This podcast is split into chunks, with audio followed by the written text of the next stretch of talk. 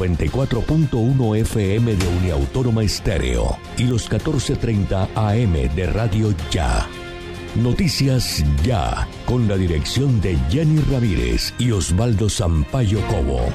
Escúchanos desde las 4 y 45 hasta las 9 de la mañana. Lavarse las manos es la mejor manera de prevenir el coronavirus. Este virus puede habitar en cualquier parte, en personas y objetos con las que entramos en contacto diariamente tubos, manijas, grifos, teléfonos, teclados, dinero, puertas, manos, bocas, mesas, lapiceros, botones, cisternas. Una microgota de saliva, lágrimas o moco de algún contagiado esparce cientos de partículas del virus que pueden llegar a nuestras manos y entrar a nuestro organismo. Por eso, lávate bien las manos y evita el contagio. Mensaje de responsabilidad social de Radio Ya, 1430 AM. El sábado es diferente, es más familiar en Radio Ya. Nuevos programas, nuevos horarios. 6 de la mañana, Noticias Ya. Emisión fin de semana, 7 y 30. Agenda de noticias, 8 de la mañana. Vivir en armonía, 8 y 30 de la mañana. Voces al día, 9 de la mañana. UPA Radio, Voz Infantil y Hola Juventud.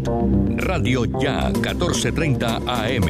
El fin de semana, sensacional, más familiar.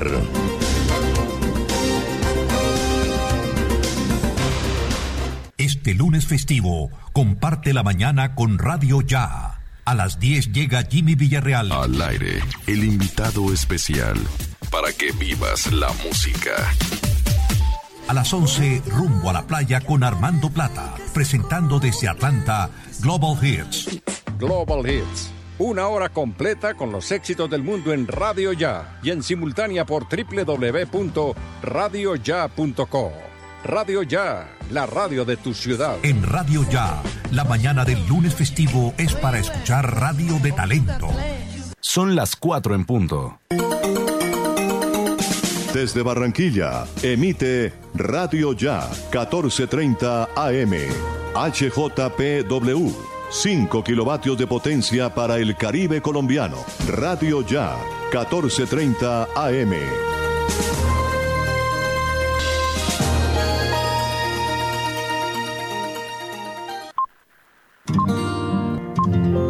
El siguiente programa es responsabilidad de sus realizadores.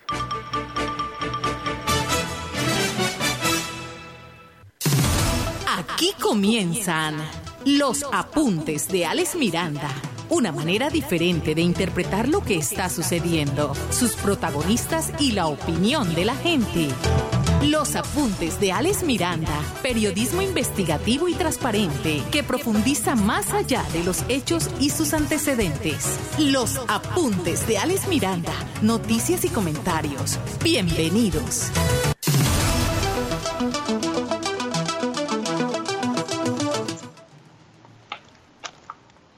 Señoras y señores, tengan todos muy buenas tardes. Gracias por estar con nosotros una vez más en los apuntes de Ale Miranda, noticias y comentarios por los 14:30 AM de Radio Ya. Hoy es viernes, hoy es viernes de Santa Quincena, de Santa Prima. Es un viernes con un lunes festivo a bordo, un puente bastante largo, dijo yo. Bueno, acá me donde queda Santa Prima. Bueno, hay gente que ya se la empiezan a soltar desde hoy. No sé si al George ya se lo soltaron. Activen, sí. Sí, señor. Don George, ¿le soltaron la prima? Don Jorge, buenas tardes. Buenas tardes, Jimmy. Eh, perdón, don Alex. Cordial saludo para usted. Oiga, que si aquí está preguntando Steven que si le soltaron la santa prima. Lo que pasa es que estoy dialogando con el colega por vía WhatsApp por eso quedé marcado ahí con el nombre. Cordial saludo. Ah. Oiga, no ha llegado, pero ni la suegra todavía. Ah, bueno, ya, ya Steven está contento porque ya en su cuenta ya, se reflejó. Ah, sí. ¿Ah? ¿Cómo le parece? Bueno, o sea, que lo veremos esta noche, eh, ¿cómo es que? Invitando, haciendo invitaciones en la Snacky.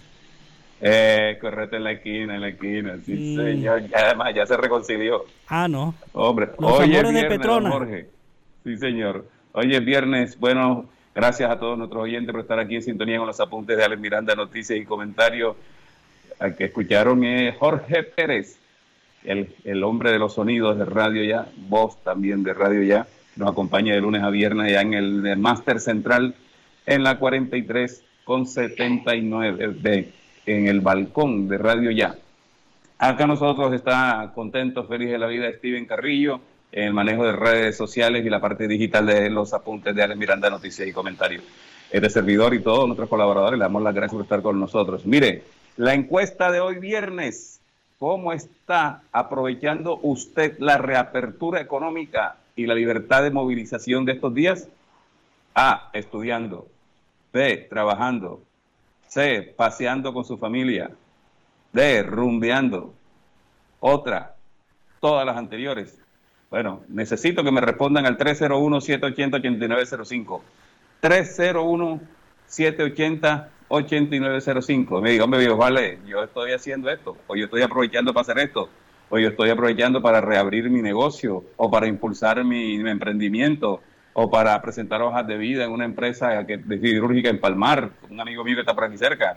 En fin, lo que usted está haciendo, aprovechando, díganos. O díganos, hombre, yo me estoy zafando y me estoy echando unas perritas, tomando unas afris ahí con unos amigos, guardando el distanciamiento social para no enredarme como te quiera, porque hoy es viernes.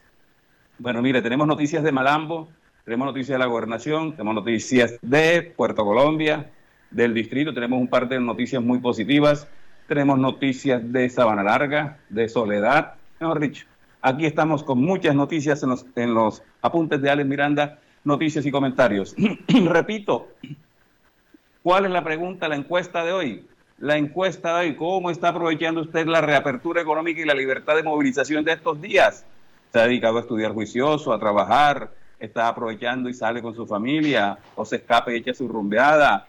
Eh, ¿Hace otras actividades? ¿O todas las anteriores? Bueno, 301-780-8905 es el WhatsApp de los apuntes. Alex Miranda nos puede dejar allí nuestro, en nuestro WhatsApp su mensaje de voz o texto. Bueno, Jorge, eh, hace unos años eh, usted me pasó el dato por ahí, ¿no?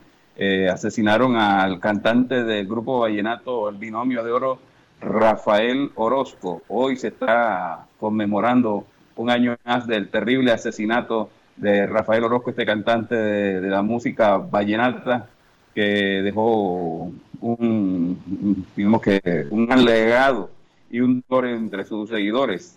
Eso fue hace aproximadamente, estoy buscando el, texto que me demandó Jorge, cuánto hace que, mataron, falleció 29 años. En el año 1992 fue asesinado Rafael Orozco, el cantante, la voz líder del Binomio de Oro. Escuchemos un poquito del Binomio de Oro.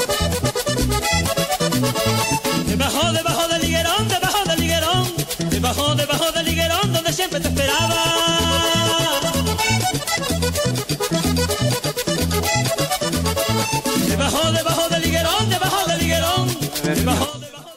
Hace 29 años asesinado en su residencia por unos individuos que salieron con excusa de que iban a buscar unos instrumentos que pedía aparentemente el cantante Diomedes Díaz y una vez el hombre salió fue ultimado a bala. Un dolor muy grande para su familia, sus hijas ya son unas profesionales, su mujer reorganizó su vida posteriormente, pero en el corazón de los seguidores del Binomio Oro seguirá allí. Rafael Orozco, gran cantante de la música colombiana, de esos artistas, este grupo Binomio de Oro en los años 80 y 90 ayudó a impulsar el, vallenato a nivel internacional porque fueron los grupos que empezó a instrumentalizar el vallenato, a, quitarle ese folclore campesino hermoso que tenía el vallenato para ir modernizándolo y poder ajustándolo a, para sentarlo a las grandes ciudades del país y posteriormente a nivel internacional. Recordemos que gracias al binomio de oro, el, el binomio de oro, el vallenato se extendió a Venezuela, Panamá, Ecuador, y otros países. Y detrás del binomio de oro vinieron muchos otros cantantes posteriormente. Bueno, vamos con las noticias, señoras y señores. Jorge, siga usted. Estamos en los apuntes de Ale Miranda, noticias y comentarios. Repítamelo, pollo Esto Radio Ya 1430 AM está presentando los apuntes de Alex Miranda, noticias y comentarios.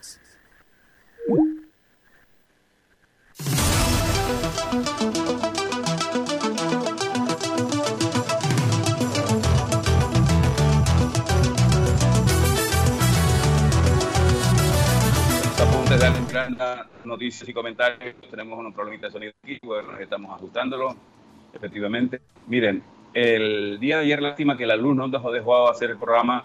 por eso le pedimos disculpas a nuestros oyentes. Fue algo que salió de las manos de Radio Ya y de las manos de nosotros, una situación de la empresa Aires que seguimos diciendo nosotros a boca llena.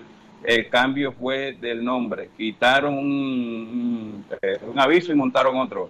Los problemas siguen siendo los mismos a pesar de las muchísimas inversiones que anuncian, anuncian y anuncian y seguimos con los mismos problemas.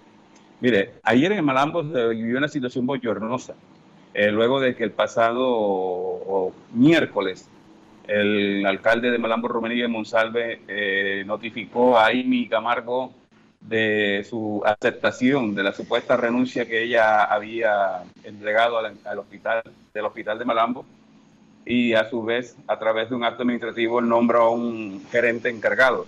Esta situación tomó de sorpresa a la funcionaria, por los medios de comunicación ya ustedes oyeron de esta situación, pero también reveló que efectivamente antes de posesionarse la funcionaria manifestó en su propia voz que fue obligada a firmar una, una carta de renuncia con fecha en blanco y que posteriormente venía siendo presionada, según la doctora Amy, para complacer al alcalde en ciertas cosas y como no lo, no lo, no, lo hacía, era amenazada con hacerle efectiva la carta y efectivamente así fue.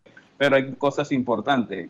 Es que mm, dos días después de haber firmado la bendita carta de renuncia en blanco y luego tres días de posesionarse, la gerente fue hasta una notaría del municipio de Soledad, donde hizo un documento muy importante, eh, un acto juramentado donde dejó constancia de que eh, fue obligada, sin su consentimiento o bajo presión, a firmar este documento. Eso le puede dar un giro muy importante a este proceso, eh, porque demostraría que no es algo nuevo lo que hacen muchos alcaldes de poner a firmar a sus funcionarios documentos en blanco después que son posesionados para que no se la salgan del redil, como dice uno.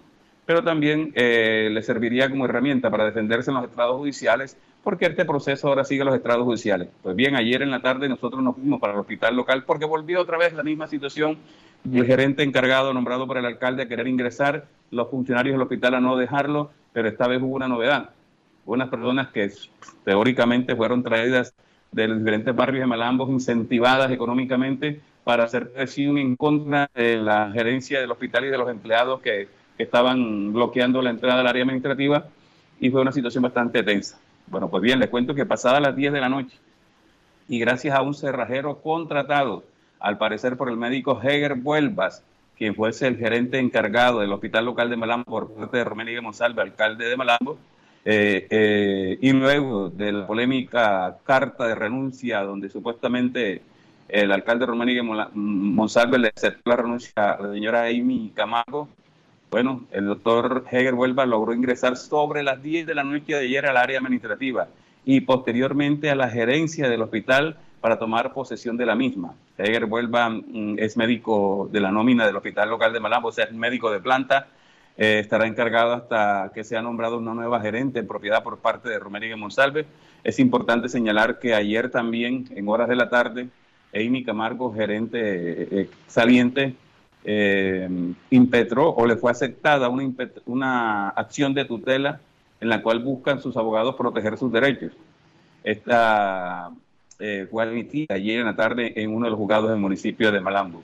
Además, el doctor Vuelva, como gerente encargado del alcalde Romanín Monsalve, nombró el resto del personal administrativo que se encargaría de las finanzas de la entidad a partir de inmediatamente. De igual manera, se hizo cambio de la vigilancia en el área administrativa por parte del gerente encargado. El señor eh, Heger Vuelvas, como gerente encargado, va a llegar acompañado del médico José Guerrero como director científico, también del señor Nayib Reguillo como pagador. Y en talento humano se dice que sería una persona cercana. Esta situación de resolverse hoy o deben, debe oficializarse quién sería la persona que se encargaría de talento humano. Como quien dice, barrieron en la parte administrativa del hospital local de Malambo. Gente nueva, combo nuevo. Pero bueno, hasta ahí era la noticia esta mañana en la situación bochornosa del municipio de Malambo, que definitivamente en lo que va corrido esta administración se ha caracterizado por dar noticias negativas del municipio a nivel nacional e incluso a nivel internacional, porque a nivel local y departamental ya estamos acostumbrados desafortunadamente. Luego de esta situación de, conocerse que se usó un cerrajero para ingresar sobre las 10 de la noche al área administrativa del hospital local de Malambo.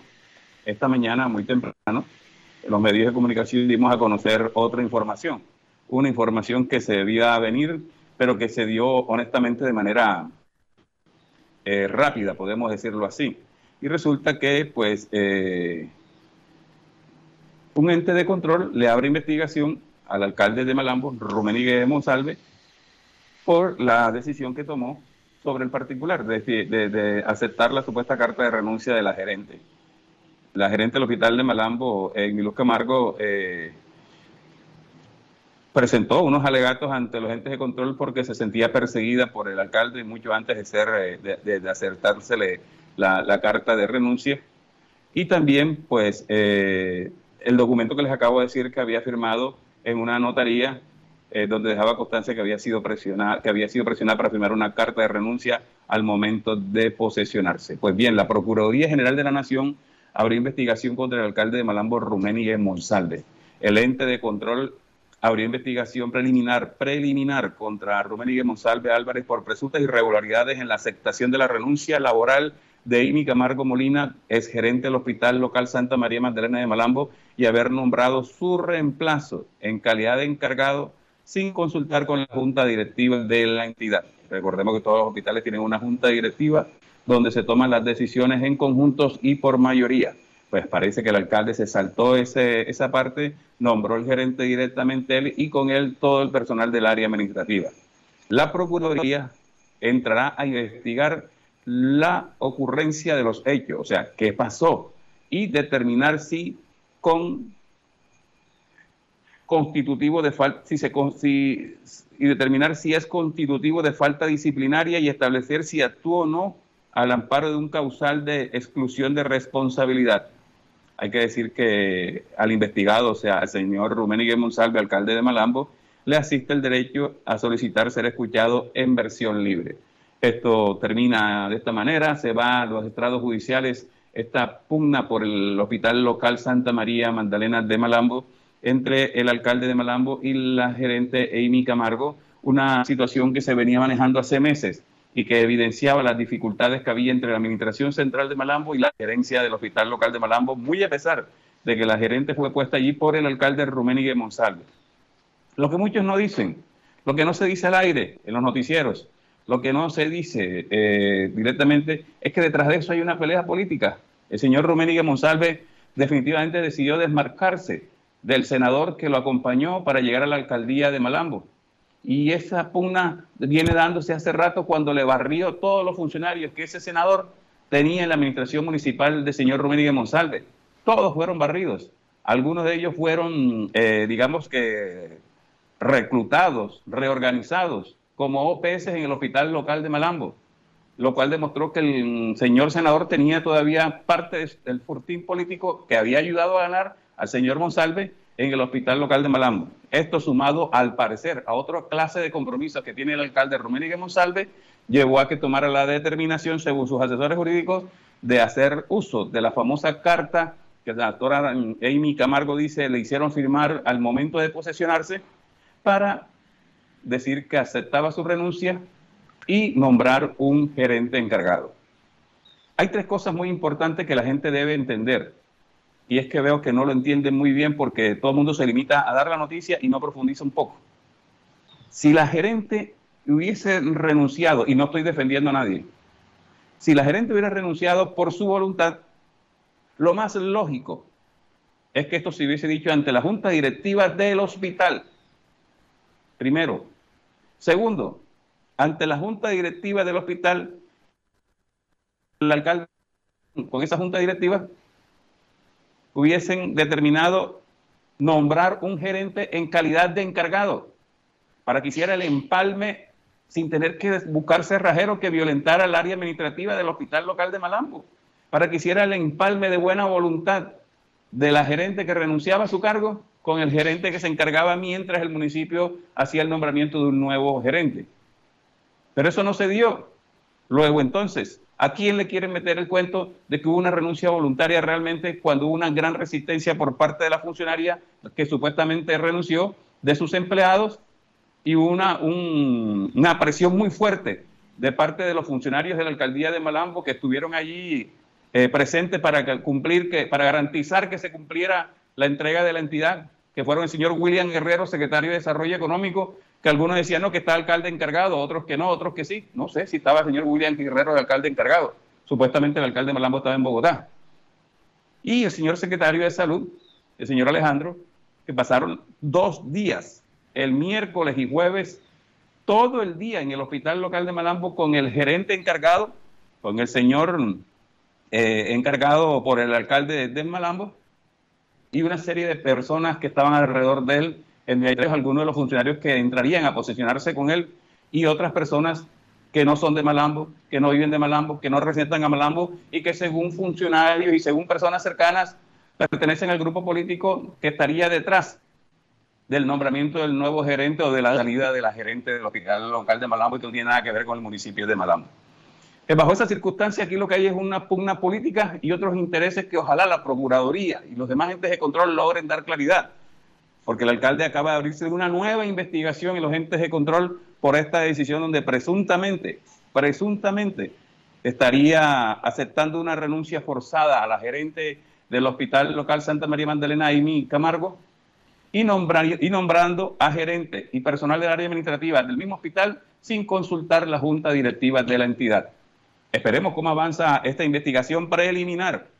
El martes nosotros tendremos un abogado especialista aquí, invitado al aire en este programa, para que nos explique jurídicamente en lenguaje el más sencillo posible para que ustedes, nuestros oyentes y seguidores en redes sociales, entiendan cuáles pueden ser los caminos que vienen a partir de este momento en esta situación delicada, delicada que se presentó en el municipio de Malambo en el día de ayer. Y yo les voy a decir algo más sobre ese particular.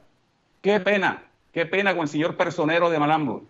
Este señor no está atendiendo a la comunidad porque es una persona de la tercera edad, porque es una persona con comorbilidad contra el COVID-19 y por eso está atendiendo vía virtual. Y sus funcionarios son los que están al frente y a veces no dan abasto. Y tiene la gente que mandaron correo electrónico las quejas para que él le dé trámite. Pero antes ayer y ayer, el señor personero de Malambo sí estuvo todo el día en el hospital local de Malambo. Eso también merece que es una investigación. Pero es que en Malambo no hay quien ponga denuncias, no hay quien ponga los señalamientos. La clase política está callada, está arrodillada. Los concejales de Malambo, algunos están apoyando esta situación que estaba pasando en el hospital local de Malambo para ver si sus amigos tenían beneficios con cargos burocráticos en el hospital local de Malambo. Pero la clase política, ¿dónde está? ¿Dónde están los candidatos a la alcaldía? Ahorita saben con sus candidatos a Cámara y Senado también por ahí, como si nada pasara. Entonces, cuando van a decir que ellos van a salvar a Malambo, Malambo no necesita que lo salven por dos, tres meses cuando están en campaña, señores candidatos a la alcaldía. Malambo necesita verle la cara y algunos de ustedes están en el consejo. ¿Dónde está el señor Jair de la Cruz? ¿Dónde está Jenny Jorosco? ¿Dónde está Mori Joyola? ¿Dónde están los demás candidatos? ¿Dónde están los excandidatos? ¿Por qué no se pronuncian sobre ese particular? Yo sí les digo los nombres. Porque es que ahorita salen otra vez con que son los salvadores del municipio. ¿Dónde están los líderes, los dirigentes? Entonces, una situación, Malambo no puede estar de bochorno en bochorno en los medios de comunicación y con esta situación tan, tan terrible. Uno, uno, uno merece respeto como, como habitante del municipio no merece respeto de verdad, no como el eslogan del alcalde, merecemos respeto. Y no puede pasar por encima de la institucionalidad por intereses políticos o intereses personales. las leyes son claras y precisas y esperamos que los agentes de control lleguen al fondo sobre este particular. Pero volviendo a lo del personero, el personero que nunca está, pero que sí estuvo para, para, para, para estar allí cuando su, su cargo es defender los intereses de la comunidad, parece que no estaba haciendo eso. No fue ni siquiera capaz él ni sus delegados, señor personero de Malambo, de defender los derechos de los pacientes que estaban en el hospital local de Malambo. Porque en el día de ayer, en horas de la tarde, me lo dijo, yo estaba allí. Llegaron más de 40 personas de diferentes barrios de Malambo gritando eslogan, groserías y toda clase de barbaridades contra el personal del hospital local de Malambo y contra la gerente. A puertas, a la orilla, a la entrada de la urgencia del hospital de Malambo, por Dios. Una aglomeración impresionante, ahí están las fotos y los videos. Es más, la misma alcaldía a través de su oficina de prensa eh, eh, grabó un video y lo muestra en un comunicado que se le como si fuera la gran berraquera. ¿Y dónde está el distanciamiento social, señores de la oficina de prensa, señor alcalde de Malambo? En el mismo hospital, generando una crisis sanitaria. No hay derecho. Y ojalá y eso también lo investigue la gente de control. Entonces la personería estuvo dos días allí y no fue capaz de garantizarle a la comunidad, a los que estaban en el, en el hospital recibiendo atención médica o que estaban internados, el derecho a la tranquilidad, el derecho a la salud. Fue bloqueada la entrada a urgencia, emergencia. Gracias a Dios no se presentó ninguna emergencia, porque cómo carajo entraba una ambulancia con más de 40 personas allí, con arengas, gritando arengas, gritando insultos, ofensas y con unos carteles en la mano. Eso no sale de gratis, eso no, lo hace la comunidad espontáneamente. Entonces, ojalá y eso se investigue. Y yo lo que sí le digo a la crisis política Malambo es que estamos esperando que se renuncien. Estamos esperando que digan algo. Que al menos muestren su rechazo sobre esta situación. Porque a mí no me van a salir con el puentecito ahorita de que son los salvadores del municipio. ¿Salvadores de qué? Nos van a entregar un municipio destrozado si esto sigue así de esta manera. Pero bueno, esperemos a ver hasta dónde llegan las investigaciones de la Procuraduría General de la Nación sobre esta situación contra el señor Rummenigge Monsalve por sus presuntas irregularidades en la aceptación de la renuncia laboral de Imi Camargo Molina, gerente del Hospital Local Santa María Magdalena de Malambo, y haber nombrado su reemplazo en calidad de encargado, sin consultar con la Junta Directiva de la entidad. También van a investigar la, veracidad de la famosa carta de renuncia para ver si fue presionada o no la señora Amy Camargo, teniendo en cuenta que hay un documento que reposa en nuestro poder, donde ella, en una notaría del municipio de Soledad, una declaración extrajuicio, dice que fue obligada a firmar ese documento al momento de posesionarse. Vamos a ver a quién le cuesta más esto, esta situación, pero lo que sí es cierto es que no podemos pasar de agache los habitantes del municipio de Malambo, ni los periodistas, ni los profesionales, ni los jóvenes, ni nadie, sobre esta situación compleja que se está presentando en nuestra localidad. Cada vez son más los escándalos de los que somos presas. Nos da envidia de la buena ver cómo se anuncian obras, gestiones, inversiones en otros municipios, en el departamento, en, en, el distrito, en Soledad, en Puerto Colombia, en Galapa, y nosotros de escándalo en escándalo, por favor. No hay derecho, señores, no hay derecho. Estamos en los apuntes de Alex Miranda, noticias y comentarios. Los apuntes de Alex Miranda, una manera diferente de interpretar la noticia. Bueno, efectivamente en los apuntes de Ale Miranda, noticias y comentarios por los 14.30 AM de Radio Ya. Vamos eh, a seguir con la información. Antes, dígame, búsquenme ahí ustedes porque yo estoy acá complicado. Mire, eh, antes de seguir, parece que eh, hablando de la dirigencia política del municipio de Malamo empezaron a hablar. Qué bien que nos estén escuchando y que empiecen a manifestar. Yo le voy a abrir micrófono a todo el mundo. Pero tienen que ponerse las pilas. Tienen que ponerse las pilas porque la comunidad está desesperada y está confundida la comunidad de Malambo de tanta situación que está pasando en nuestro municipio. Les recuerdo la pregunta del día antes de irnos a comerciales. La pregunta del día y los apuntes Alex Miranda que la puede contestar al WhatsApp 301-780-8905 o también en nuestras redes sociales. Dice, ¿cómo está aprovechando usted la reapertura económica y la libertad de movilización en estos días? Estudiando, trabajando, paseando en familia, rumbeando, haciendo otras cosas, todas las anteriores, 301-780-8905 o nuestras redes sociales. Se está aprovechando para aglomerarse complicado. Jenny Orozco me dice, Jenny Orozco Bonet es candidata a la alcaldía de Malambo el Partido Liberal, me dice, aquí estoy amigo, si me das el espacio en tu próximo programa, ahí estaré porque me duele Malambo. ¿Listo? El próximo martes tenemos a Jenny Orozco Bonet, candidata a la alcaldía de Malambo por el Partido Liberal, hablando sobre la situación del municipio de Malambo. Jorge, vamos a comercial y enseguida comenzamos con las noticias, arrancando con el distrito. ¿Qué esperas para ponerte al día con tu factura de aguas de Malambo? Acércate a nuestra oficina y accede a los planes de financiación que hemos preparado para ti. Cómodos a tu bolsillo, con trámites fáciles y rápidos de diligenciar. Llámanos al 018 518 196 o escríbenos al correo recaudoempresarial arroba aguasdemalambo.com y encontraremos juntos la forma de normalizar tu deuda. En Aguas de Malambo estamos trabajando por ti. Comunidad soledeña, mucha atención. Seguimos vacunando contra el COVID-19 en nuestros puntos autorizados de la S Hospital Materno Infantil de Soledad. Población de 60 a 64 años de edad. Agenda tu cita. Además, continuamos con la vacunación en los rangos de edades entre 65 a 69 años, 70 a 74 y 75 a 79 años. Y segunda dosis de Sinovac para adultos mayores de 80 años. Alcaldía de Soledad, Secretaría de Salud y Hospital Materno Infantil Gran Pacto por la Salud de Soledad. Todas las noticias del distrito en los apuntes de Alex Miranda. Noticias y comentarios. Bueno, ya lo saben, antes de comenzar con las noticias del distrito, el próximo martes tendremos a Jenny Borosco, candidata a la alcaldía de Malambo, hablando aquí con nosotros sobre la situación por la que está atravesando el municipio a raíz de esta tormenta política que ha generado el alcalde de Malambo, Rumenigue Monsalve. Me escribe otro oyente, me dice, Alex, no verifiques mi nombre, por favor, soy funcionario público. Pero todos los funcionarios que trabajan en la administración del alcalde Romero Monsalve tuvieron que firmar su carta de renuncia antes de posesionarse. Todos tienen carta de renuncia firmada por si no salen las cosas como quiere el alcalde. Me dicen aquí, además, para poder entrar en las reuniones con el alcalde, ¿en qué? Consejos de gobierno, de seguridad o a conversar con el alcalde, es obligación dejar los celulares fuera o apagarlos. El alcalde no permite celulares en sus reuniones. Bueno, cosas que pasan en Malambo. Aquí estamos libres, aquí nosotros estamos abiertos a hablar cosas como son y escuchar a la comunidad. Bueno, vamos con noticias del distrito. Dejemos a Malambo quieto por un momento. La comunidad de Malambo sabrá cómo digerir estas cosas y estamos expectantes cómo avanzan estas investigaciones. Miren, lo del, me dice aquí otro oyente que lo del cerrajero estuvo de quinto. Qué terrible que un gerente encargado entre de esa manera. La pregunta es, ¿por qué manera de asumir la gerencia del hospital si la gerente renunció?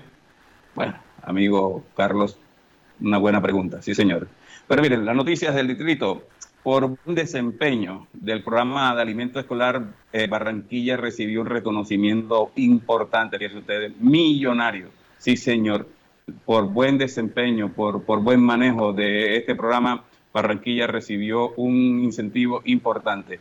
La Secretaria de Educación Distrital, Viviana Rincón, resaltó el reconocimiento que hizo la Unidad Nacional de Alimentos al Plan de Alimentación Escolar de Barranquilla. Sí, señor. Precisó que esta distinción le permite al distrito acceder a 6.300 millones de pesos adicionales para fortalecer la alimentación de los estudiantes de los colegios oficiales. El distrito de Barranquilla, señores oyentes, para que ustedes empiecen a comparar el manejo del PAE, comenzó a entregar el PAE el mismo día que arrancaron las clases en los colegios públicos del distrito. Escuchemos a Viviana Rincón, la secretaria de Educación del distrito, sobre este particular. La Unidad Nacional de Alimentos vino ayer su, su director eh, y con, con esta gran noticia por dos razones. Una, porque fuimos la ciudad que más eh, cobertura aumentó en el plan de alimentación escolar y dos, porque comenzamos desde el día uno eh, que empezaron las clases, empezó también el programa. Así que bueno, un reconocimiento al esfuerzo que hace nuestro alcalde y esta ciudad para, eh, digamos, dar ese complemento alimentario que sabemos que no suple totalmente las necesidades, pero que sí es de una gran ayuda para, para nuestros estudiantes, eh, para consumirlo mientras están estudiando. Eh, fueron más de 13 millones de, raciones entregadas el año pasado y ya vamos casi por, por cinco. Eh, digamos que, que, esto viene como a reforzar lo que ya venimos haciendo, así que, eh, bueno, estamos a la espera que ya se haga efectivo el traslado, apenas nos, nos anunciaron ayer. debe estar en, llegando en los próximos días, pero digamos que el programa de, de alimentación escolar ha continuado a pesar de, digamos, de la, de la pandemia. No hemos dejado de entregar también un reconocimiento a un equipo maravilloso de, de la Secretaría de Educación que todos los días está en la lucha, a nuestros operadores que también lo, lo están haciendo bien. Así que, bueno, no, eh, creo que, que todo continúa y, y, lo van a ir viendo, digamos, en, en más niños atendidos por, por alimentación escolar, que ahora cambió de nombre, se llama Unidad Nacional de Alimentos para Aprender. A partir de la pandemia se hizo como una flexibilización del programa y, se estaba entregando en los colegios, pero consumiendo en casa. Eh, eso también lo anunció ya a partir de, julio. Nosotros regresamos de vacaciones eh, de mitad de año el 18 de julio y bueno, ya estaremos prestos a, a, iniciar la presencialidad y entonces también regresa el PAE a la escuela. Pero ahora mismo estaba siendo entregado en las escuelas eh, los, los acudientes iban por el paquete de 20 días y lo consumían en casa los niños. Mire, la funcionaria explicó que este reconocimiento del gobierno nacional es consecuencia del trabajo entre el alcalde del distrito y, pues el hecho de que amplió la cobertura del PAE y lo comenzó desde el inicio de las mismas clases en la ciudad. El día que arrancaron las clases en la ciudad, ese día se arrancó la entrega del PAE en el distrito. Y bueno, la nación lo premia entregándole 6.300 millones de pesos más, 6.300 millones adicionales que le permite fortalecer la alimentación a los estudiantes de los colegios beneficiados. cuánto quisiéramos nosotros que eso pasara aquí. que eh, estos recursos los inviertan bien y realmente en calidad de vida para nuestros niños y nuestros jóvenes. Ahí en Malambo eh, hay un lío con el PAE. Por ahí me ha pasado una información y el martes la vamos a averiguar para quién es, porque dicen que el PAE, la empresa que ganó el PAE presuntamente eh, sería el pago de un favor político. Pero bueno, vamos a averiguar, ya estamos en eso y la otra semana tengo toda la información sobre ese particular. También el, el, la, la, licitación que se abrió para celadores y aseadoras, me dicen, eso no ha salido todavía, pero también ya tiene nombre propio. Esperemos a ver. La verdad es que es una situación complicada eh, las cosas que pasan en el municipio de Malambo. Vamos a comerciales y regresamos con noticias de soledad. ¿Qué esperas para ponerte al día con tu factura de aguas de Malambo? Acércate a nuestra oficina y accede a los planes de financiación que hemos preparado para ti. Cómodos a tu bolsillo, con trámites fáciles y rápidos de diligenciar. Llámanos al 018 518 196 o escríbenos al correo recaudoempresarial aguasdemalambo.com y encontraremos juntos la forma de normalizar tu deuda. En Aguas de Malambo estamos trabajando por ti. Comunidad soledeña, mucha atención. Seguimos vacunando contra el COVID-19 en nuestros puntos autorizados de la S Hospital Materno Infantil de Soledad. Población de 60 a 64 años de edad. Agenda tu cita. Además, continuamos con la vacunación en los rangos de edades entre 65 a 69 años, 70 a 74 y 75 a 79 años. Y segunda dosis de Sinovac para adultos mayores de 80 años. Alcaldía de Soledad, Secretaría de Salud y Hospital Materno Infantil. Gran pacto por la salud de Soledad. Soledad también es noticia en los apuntes de Alex Miranda. Noticias y comentarios. Mire, el Hospital Materno Infantil de Soledad conmemora el Día Mundial del Cáncer de Próstata. En el marco del Día Mundial contra el Cáncer de Próstata, diversos expertos señalaron la importancia de tener presentes los factores de riesgo que pueden incidir en las manifestaciones de esta enfermedad que cobran miles de vidas cada año. La próstata es una pequeña glándula del aparato reproductor masculino, se ubica rodeando la uretra por debajo de la vejiga y por dentro del recto. Es un órgano esencial para la función sexual reproductiva y urinaria, por lo que todas las enfermedades que la afectan tienen implicaciones en estos tres niveles. La próstata consta de una zona central en donde se reproduce el antígeno prostático específico PSA y una zona periférica donde tiene origen más del 70% de los tumores. El cáncer de próstata es el crecimiento maligno de la glándula prostática en fases avanzadas. Las células, cancerosas se diseminan a distintos sitios a través de los vasos linfáticos y sanguíneos con la capacidad de invadir otros órganos. Don Jorge Pérez ya se hizo el examen de próstata.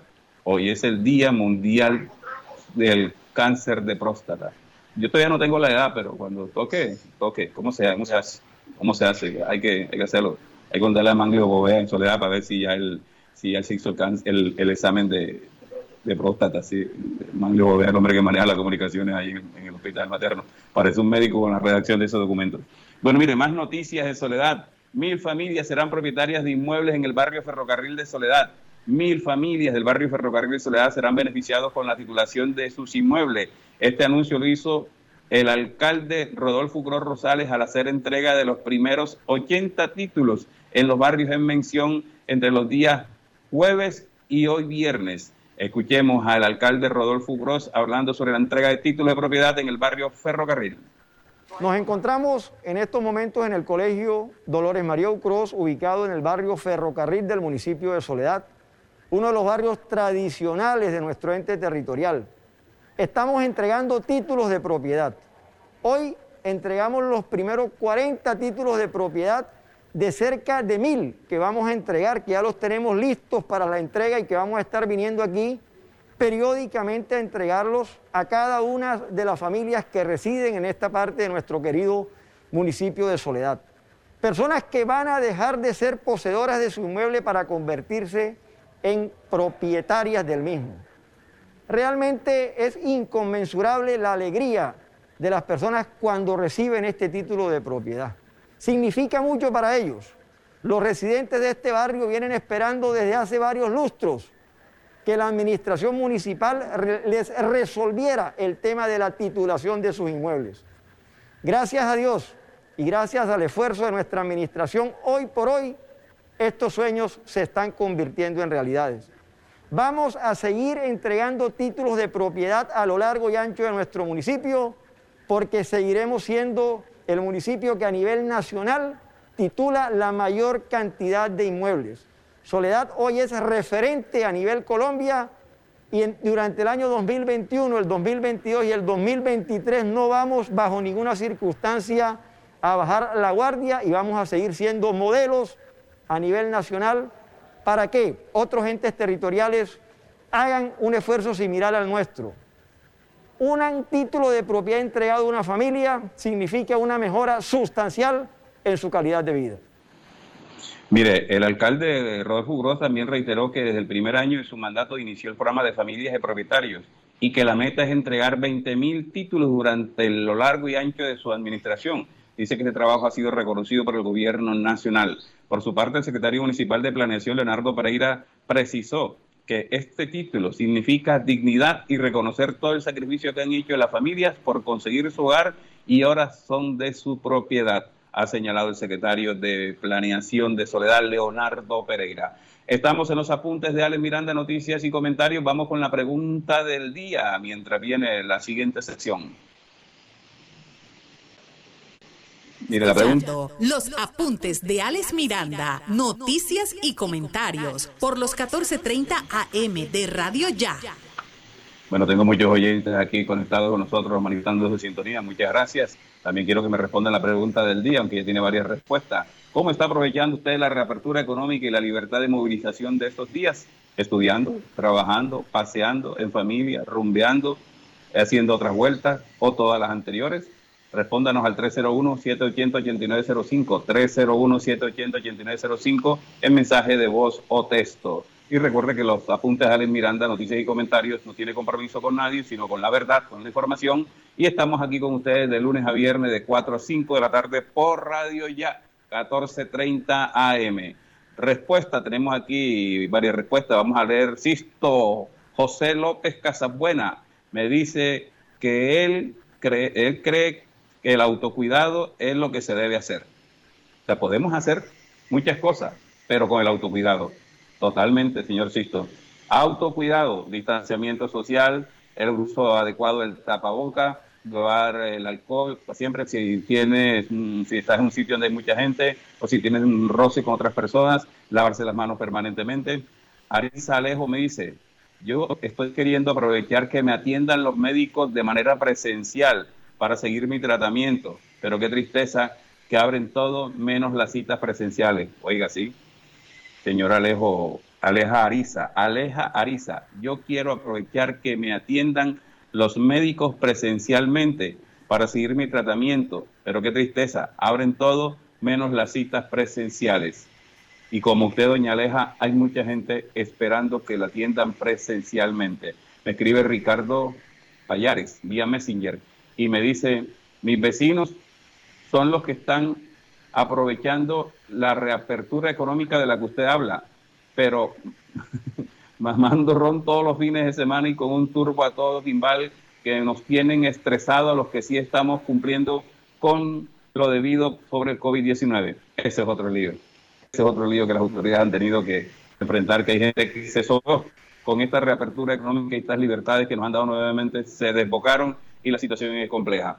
Bueno, vamos con noticias de Puerto Colombia con Alexandra Capel. Las noticias de Puerto Colombia también se escuchan en los apuntes de Alex Miranda. Noticias y comentarios. Alexandra Capel tiene noticias importantes desde el municipio de Puerto Colombia. Eh, hay eh, noticias eh, judiciales y también hay una noticia de carácter deportivo importante para los habitantes del municipio de Puerto Colombia. Parece que se nos cayó la, la, llamada, ya está ahí. Sí. Bueno, Alessandra, muy buenas tardes. Buenas tardes, Alex y todos los oyentes. Bueno, de varios impactos de balas asesinan a un hombre en vía al mar en inmediaciones de Hogares Crea. El hecho ocurrió en horas de la madrugada de este viernes. Según reportes de las autoridades, la víctima registró varios disparos en diferentes partes del cuerpo. Todo indica que el hombre asesinado respondía al nombre de Michael Suárez, quien residía en el municipio de Puerto Colombia. Por otro lado, el día de mañana, 12 de junio, la Secretaría de Deporte del municipio de Puerto Colombia estará realizando las actividades Yo Ruedo en Puerto Colombia. Este evento se realizará desde las 6 de la mañana en el Estadio Lulio González. Cabe mencionar que el uso del tapaboca es obligatorio para las personas que desean asistir a este evento deportivo. Alexandra Capel para los apuntes de Alex. Muchas gracias, Alexandra, por la información. Bueno, eh, las noticias de Puerto Colombia, una judicial y una de carácter deportivo. Seguimos con más noticias en los apuntes de Miranda, noticias y comentarios. Estás escuchando los apuntes de Alex Miranda, noticias y comentarios. Noticias de la gobernación del Atlántico en los apuntes de Alex Miranda. Hay noticias positivas para los jóvenes de parte de la gobernación del Atlántico. La gobernación brindará apoyo y asesoría pedagógica a los municipios para el proceso de la elección de consejos municipales de juventud. Hay pronto elecciones de consejos municipales de juventud. La gobernación brindará apoyo y asesoría pedagógica a los municipios para que el proceso democrático juvenil se desarrolle sin contratiempos. Las inscripciones para aspirar y, para aspirantes y votantes están abiertas en las registradurías municipales. El plazo vence el 30 de agosto, jóvenes, para que se inscriban como participantes o como votantes. Hasta el 30 de agosto tienen tiempo en las registradurías municipales. Las elecciones de los consejos municipales de juventud se llevarán a cabo el 28 de noviembre en todo el país y pueden participar jóvenes entre 14 a 28 años. La gobernación del Atlántico, con el propósito de conocer el proceso de elección de los consejos municipales de juventud, realizó el cuarto encuentro departamental de coordinadores y, encargados de juventud. El evento eh, a cargo de la gerencia de capital se realizó en la sede del colegio CODESA en Sabana Larga y contó con la asistencia delegado de la, de la Registraduría Seccional Atlántico, quienes impartieron las instrucciones precisas sobre cómo participar en las elecciones de los consejos municipales de juventud, que se realizarán muy pronto, el 28 de noviembre en todo el país. Así lo dice Óscar Pantoja Palacio, el gerente de Capital Social de la Gobernación del Atlántico. Desarrollamos con éxito el encuentro departamental de coordinadores y encargados de juventud de cada uno de los municipios de nuestro departamento, con el objetivo principal de dar a conocer, resolver todas las inquietudes en cuanto a las elecciones de los consejos municipales de juventudes. Recordemos que este próximo 28 de noviembre tendremos el reto de que la participación de los jóvenes de nuestro departamento sea masiva. Vamos a elegir a los consejos municipales de juventudes que serán elegidos por jóvenes entre los 14 a los 28 años. Precisamente hoy hemos desarrollado una mesa de trabajo de manera conjunta con la Registraduría Nacional del Estado Civil con el objetivo de resolver todas las dudas, explicarles todas las fases del calendario electoral que ya inició el pasado primero de junio y estar prestos a resolver todas las inquietudes y además de eso asumir el reto de promover la participación masiva de nuestros jóvenes en el Departamento del Atlántico. Recuerden que el Departamento del Atlántico siempre se ha destacado por la participación juvenil, por toda esa motivación y esa fuerza que le imprimen los jóvenes de nuestro departamento a los diferentes procesos. Por supuesto que este no va a ser la excepción. Vamos a tener la oportunidad de participar, de que cada uno de los jóvenes eh, se postulen, se inscriban y por supuesto ejerzan su derecho al voto para que elijan a los representantes de cada uno de sus municipios. El llamado a todos los jóvenes del Departamento del Atlántico es que participen masivamente en cada una de las etapas del calendario electoral. Pueden inscribirse eh, como candidatos. También tienen los jóvenes entre 14 a los 18 años, como lo ha explicado la Registraduría eh, Nacional, deben inscribir eh, su documento de identidad en los diferentes puestos en su municipio para que queden habilitados y puedan votar el próximo 28 de noviembre por supuesto, eh, organizar sus propuestas para que postulen sus nombres en caso de que así lo decida y quiera ser candidatos a los consejos municipales de juventud. Bueno, eh, miren, eh, algo importante. El funcionario explicó que el proceso inició desde el primero de junio con la inscripción en la registraduría y va a finalizar el 30 de agosto. Desde el primero de junio pueden inscribirse los jóvenes que quieran participar en este proceso electoral, ya sea como candidatos o como votantes. Esto lo pueden hacer eh, desde el primero de junio hasta el 30 de agosto en la registraduría de cada municipio. los delegados de la Registraduría Seccional Atlántico, Julio Novoa, José Duarte y Mabel Luz Pizarro, tuvieron a su cargo el desarrollo de los temas entre los que se destacaron la metodología de las elecciones, la conformación del comité organizador, la comisión de seguimiento y la responsabilidad de los municipios, entre otros. Pero hablamos también con uno de los muchachos que estaba allí presente, uno de los delegados de los procesos de juventudes del municipio de Santo Tomás, y esto fue lo que dijo. Bueno, mi nombre es Alex Suárez, soy apoyo de juventud del municipio de Santo Tomás. Eh, hoy estamos aquí para poder despejar dudas acerca de la elección de los consejeros de juventudes, que es un espacio de participación importante para los jóvenes del Departamento del Atlántico. El día de hoy eh, hemos despejado dudas sobre el tema de cómo se van a elegir los jóvenes, las tres opciones que tienen para elegirse, partidos políticos, movimientos juveniles, o listados independientes, además de los conceptos técnicos que tienen estos procesos electorales. Y es vital, de vital importancia para nosotros poder participar en ellos y sobre todo en el, en el contexto social que está pasando el país con el tema de los paros. Es un importante espacio para podernos hacer escuchar como jóvenes y poder incidir en la construcción de los planes que nos beneficien a futuro. Bueno, Santo Tomás eh, cuenta con el respaldo de la administración municipal, sobre todo con el apoyo presupuestal y el apoyo técnico a los procesos y también con la gestión de la información.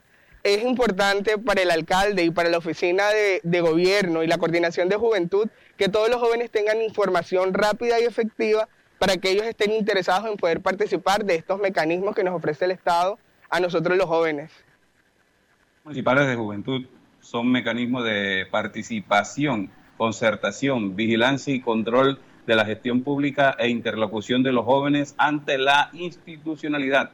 Es muy importante este proceso de jóvenes, sobre todo ahora con este proceso de esta situación de alteración Mm, social que está viviendo Colombia, donde los jóvenes son protagonistas, pues podemos comenzar aquí con una participación masiva en los consejos municipales de juventudes para que vayan abriendo espacios sobre ese particular. De acuerdo con la ley 1885 del 2018, la organización y dirección de las elecciones para conformar los consejos municipales y locales de juventud es responsabilidad de la registraduría del Estado Civil y el periodo de los consejeros es de cuatro años, es de cuatro años. Lo que le pide a los alcaldes que además de este proceso de elección de los consejos municipales de juventudes, es que sean escuchados los jóvenes y que las propuestas que ellos estudien y aprueben en esos consejos municipales y territoriales sean tenidas en cuenta en el desarrollo del plan de desarrollo de los municipios, sean tenidas en cuenta cuando se vayan a ejecutar obras, cuando se vayan a ejecutar inversiones que tienen que ver con los jóvenes. Porque es que nosotros nos volvemos críticos constantes de los jóvenes ahora porque dicen vagos, que no tienen nada que hacer, que lo, que, que lo uno, que lo otro, cuando son muchos profesionales, estudiantes universitarios, bachilleres o simples eh, niños, jóvenes de casa, que están desarmados porque no tienen oportunidades laborales, porque no tienen oportunidades de estudiar eh, en una universidad o en una institución técnica, porque su capacidad económica no lo, no, no, no lo deja y porque el Estado no incentiva mientras pasan otras cosas en esta nación. Y también pues tacheamos cuando caen en las drogas, pero no hacemos lo posible. El Estado no da las herramientas para luchar contra esos flagelos, contra esos fenómenos y tampoco hace la inversión social que se requiere. Así que todos apoyar el, el proceso de consejos municipales de juventudes y exigirle a los alcaldes que tengan en cuenta en sus políticas de gobierno a la juventud, porque ellos son los que saben lo que quieren, cómo lo quieren y dónde lo quieren. Nosotros los adultos no podemos imponerlo, hay que escucharlos. Si los padres de familia hemos aprendido a escucharlos, ¿por qué el Estado no aprende a escucharlo? Hay que hacer a los jóvenes parte del Estado, involucrarlos en el proceso para que Colombia tenga un dinamismo y una mente más fresca, más amplia sobre cómo hacer la cosa pública y política. Es posible que sea mucho más honesta de lo que hasta ahora ha sido. Estamos en los apuntes de Alex Miranda, noticias y comentarios. Vamos con otras noticias. Radio Ya 1430 AM está presentando los apuntes de Alex Miranda, noticias y comentarios. Mira, otra noticia positiva del distrito de Barranquilla. Eh, ayer se comenzó, o bueno, avanzó, porque eso se viene realizando con la reubicación de vendedores ambulantes en los, en los bulevares, en las vías peatonales del centro de Barranquilla. Dice Ángelo Cianci que con la reubicación de vendedores gana toda Barranquilla. Claro que sí. El gerente del centro de Barranquilla, Ángelo Cianci, expresó que con la reubicación de vendedores estacionarios en el Paseo Bolívar y en el centro de Barranquilla gana todos los barranquilleros. Ganan estos vendedores que pasan a unas nuevas galerías con servicios públicos, se les dignifica su trabajo, también gana el comercio formal y la ciudad porque se le recupera el espacio público, expresó el funcionario. Escuchemos a Ángelo Cianci, el gerente de espacio público de Barranquilla. Durante el proceso de esta Barranquilla Imparable estuvimos hablando, planificando con los vendedores estacionarios de este gran paso que se dio ayer. Ayer se vivió un día histórico porque tuvimos la oportunidad de dignificar la, labor de esos vendedores estacionarios para que sigan ejerciendo su actividad económica en lugares aseados, con los servicios públicos, pero también devolverle a los barranquilleros para su uso, goce y disfrute ese espacio del Paseo Bolívar que tanto lo anhelaba. Entonces es un proceso en el que ganan los comerciantes formales, los vendedores estacionarios informales que hoy pasan a la formalidad, pero también ganan los barranquilleros. Este sueño del renacer del centro es un sueño bastante grande. Durante todo este proceso de la pandemia lo que estuvimos fue haciendo las estrategias para todo lo que vamos a ejecutar en lo que queda en estos dos años y medio. Lo que tenemos es trasladar más de 4.000 vendedores en distintos mercados que el alcalde Jaime Pomarejo pronto dará las noticias dónde estarán. El primero de ellos, pues ya lo hemos promocionado, que es el Gran Bazar, en donde van a ir más de 1.100 vendedores estacionarios. Pero también habrán otros que pronto diremos las noticias. En este proceso que inició ayer, comenzamos con Volpe y Robertico, pero pronto, durante este mes también, inauguraremos la esquina del arte, que es para todos esos incorporeros, y el mes siguiente el callejón de frutas y verduras. Este, estamos prontos a lanzar un, un proyecto que se llamará Los Guardianes del Centro. Precisamente estos Guardianes del Centro es para seguir protegiendo ese espacio público de los barranquilleros, que lo que hemos recuperado no sea nuevamente tomado para las actividades de vendedores estacionarios. Para ellos ah, estamos haciendo la labor de dignificarlo, pero también para los barranquilleros tenemos que proteger el espacio público del mismo.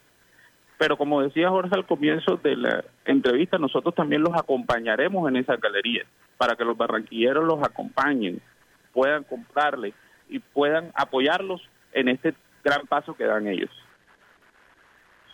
Bueno, mira, era, era el señor Cianci, el gerente del centro de Barranquilla. Mire, con esto de la reubicación de vendedores en el centro de Barranquilla y en otros sectores de la ciudad, pasa igualito que cuando reubican familias de zonas vulnerables en todos los municipios, e incluso en la ciudad de Barranquilla pasó en un momento. Al momento de reubicación, se va parte de la familia y dejan, no, que es que el niño se queda ahí. Es mi hija ya tiene marido y ella no está en la reubicación y se queda ahí. Que es que el otro se queda ahí y terminan reubicando a unos y se queda parte de la familia en el sitio y no hay ninguna reubicación. Lo mismo pasa en el centro. Se arrancan unos para allá, para los sitios, los centros comerciales que les abren y terminan dejando una subsede acá. No hay reubicación. Ojalá, y esto del programa de guardianes del centro, que según el funcionario busca proteger el espacio público en las zonas céntricas de la ciudad, dé resultado y se garantice que no se pongan otros o que no dejen al primo, al hijo, al hermano, a la sobrina, porque no funciona. Y sigue Barranquilla, el centro de Barranquilla, atomizada porque no hay por dónde caminar, porque las colmenas invaden todo el espacio público y la comunidad tiene que ponerse a, luchar con los vehículos, la vía, como pasa en el centro de Barranquilla. Esperemos que así sea y que estas inversiones importantes eh, se reflejen en mayor tranquilidad para el peatón y para los comerciantes eh, formales. Estamos en los apuntes de Alex Miranda, noticias y comentarios. Mire, tengo muchos comentarios aquí, pero tengo uno aquí que me llama la atención vía, vía telefónica. Me dice, un oyente llama al fijo 301, 309 1015 diciendo que eso que hizo el alcalde de Malambo eh, es como cuando un hombre rico se casa con una mujer pobre o viceversa. Firman capitulaciones para evitar que se herede la fortuna del otro. Así pasó, hace firmar renuncias como si fueran capitulaciones matrimoniales Digo, qué vergüenza, qué vergüenza de municipio. Pero el pueblo es culpable de elegir alcaldes como ese. Ese es el criterio que no tiene la gente. Capitulaciones. Yo soy rico, tú eres pobre, pero ya sabes, si nos separamos, tú con lo tuyo y yo con lo mío, no tienes derecho a lo mío. Aquí no puedes nada. Capitulaciones, cartas, firmas de renuncias sin fecha. Lidia Isabel Hernández Jaraba me dice, buenas tardes, Ale, bendiciones. Gracias, Lidia. Alejo Vidal dice, Ale Miranda, la fuerza pública entró a la fuerza a un centro asistencial violando los derechos humanos internacionales. Bonet me escribe también por acá y me dice, aquí estoy amigo. Me das espacio el próximo programa, ahí estaré porque me duele Malambo. Ya le dijimos que con mucho gusto le espero el martes. Todo el mundo guarda silencio, dice Alejo Vidal. Mira para otro lado, viejo Alejo. Eh, Lina María Díaz Meléndez, me tiene sorda el silencio de los concejales, me tiene sorda el silencio de los concejales. Le dicen Shakiro, ciegos, sordos y mudos. El gerente dejó solo, eh, bueno, no entiendo aquí, la gente, la gente dejó solo al gerente, a la gerente. Ricardo Lindo, saludos en sintonía, gracias Ricardito. José David Saltarín, saludos de parte de los líderes emergentes. Un saludo, señor José David Saltarín. Verónica Escudero García, la peor administración que ha tenido nuestro municipio se ha pasado de escándalo en escándalo. El alcalde debería, deberíamos pedir la revocatoria. Bueno, dice ella, dice el concepto de ella. Leila Querales me dice, qué tristeza, Alex, cómo nos hacen quedar delante de los demás municipios como un zapato y así está la cabeza, imagínense cómo anda el resto del cuerpo, barrios alejados, corregimientos, ¿dónde quedó la ética profesional? Carlos Orozco Soto, amiguales, qué tristeza lo que sucede en Malambo. Livia Isabel Hernández Araba nos reporta su sintonía. Carlos García Barraza dice, consecuencias de la conducta del alcalde de Malambo en el caso del hospital, su mal proceder es considerado como falta gravísima a título de dolo. Artículo 48, numeral 1 del Código Único Disciplinario con sanción de destitución e inhabilidad, además de lo expuesto por la ley 909 del artículo 41. Carlos García Barraza debe ser abogado para mandar puntualmente esa situación. Bueno, señoras y señores, se nos acabó el tiempo. Pongamos una salsita, don Jorge, hombre, que hoy es viernes. Mire que Steven va a invitar, hombre, ya le llegaron las primas. Sí, señor, en la cabina de sonido Jorge Pérez. Nosotros nos quedamos pendientes para ver qué pasa con la investigación, de, investigación del ente de control con lo que está sucediendo en Malambo. Acá Steven Carrillo me dice que no lo esperen en la casa. Este servidor Ale Miranda le da muchas gracias y los esperamos nuevamente el martes con un programa más de los apuntes de Ale Miranda, noticias y comentarios a las 4 en punto aquí por los 14.30 M de Radio Ya. Feliz fin de semana.